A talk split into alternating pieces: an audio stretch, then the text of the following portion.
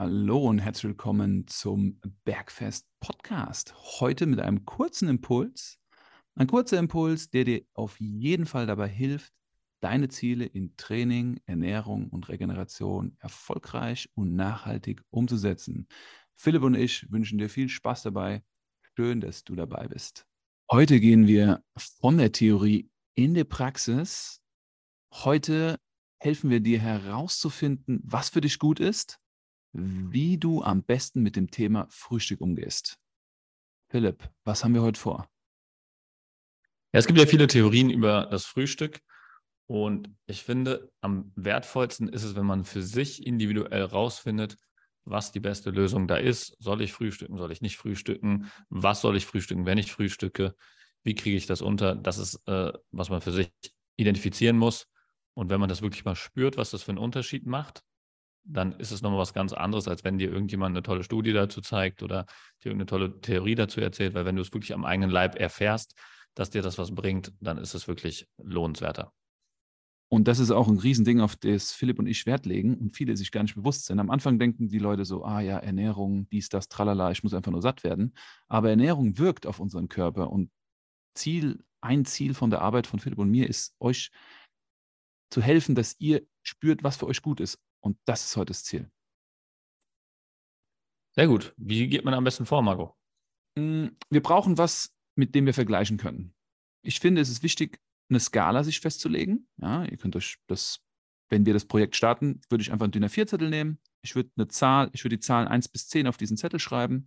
1, 2, 3, 4, 5, 6, 7, 8, 9, 10. Und das ist euer Energielevel.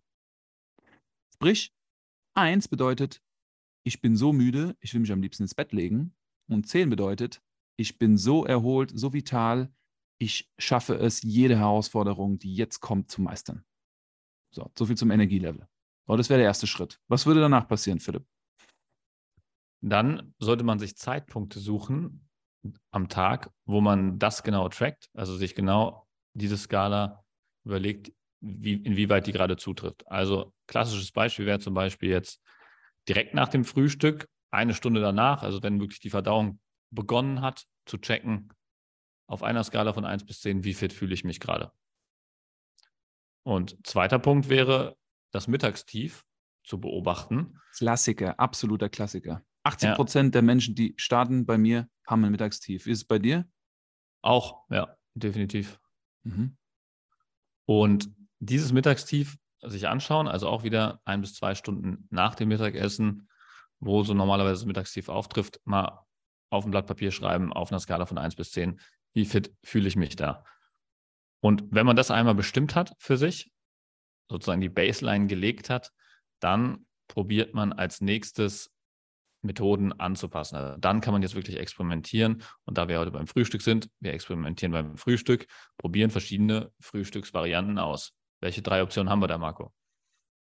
Die erste Methode, beziehungsweise die erste Option, die auch die Mehrheit unserer Kundschaft wählt, ist die Option, nicht zu frühstücken. Ja, richtig. Die zweite Option ist ein Beispiel, Porridge zum Frühstück oder Brot mit Käse oder etwas vom Bäcker. Sprich, relativ viele Kohlenhydrate, relativ wenig Protein und Fett. Und die dritte Option ist die, ein Frühstück zu wählen, was mehr Proteine hat, wie zum Beispiel ein Rührei mit Gemüse. Das kriegen die meisten auch noch hin. Oder vielleicht ein Joghurt mit Obst und Beeren. Das machen auch viele. Also sprich, kein Frühstück erstens. Zweitens ein Frühstück mit Kohlenhydraten. Drittens ein Frühstück mit Proteinen. Genau. Und dann einfach mal am ersten Tag, wenn man die klassische Variante, also wenn man jetzt zum Beispiel nicht Frühstücker ist, dann hat man das ja mit der Baseline schon drin. Wenn ich nicht frühstücke, habe ich das Energielevel nach der Frühstückszeit ähm, oder nach dem Aufstehen kann man dann nehmen, weil man hat ja keine Frühstückszeit in dem Sinne. Und äh, wie ist mein Energielevel, Energielevel ähm, in der Mittagstiefzeit, also zwei Stunden, ein, zwei, ein, bis zwei Stunden nach dem Mittagessen.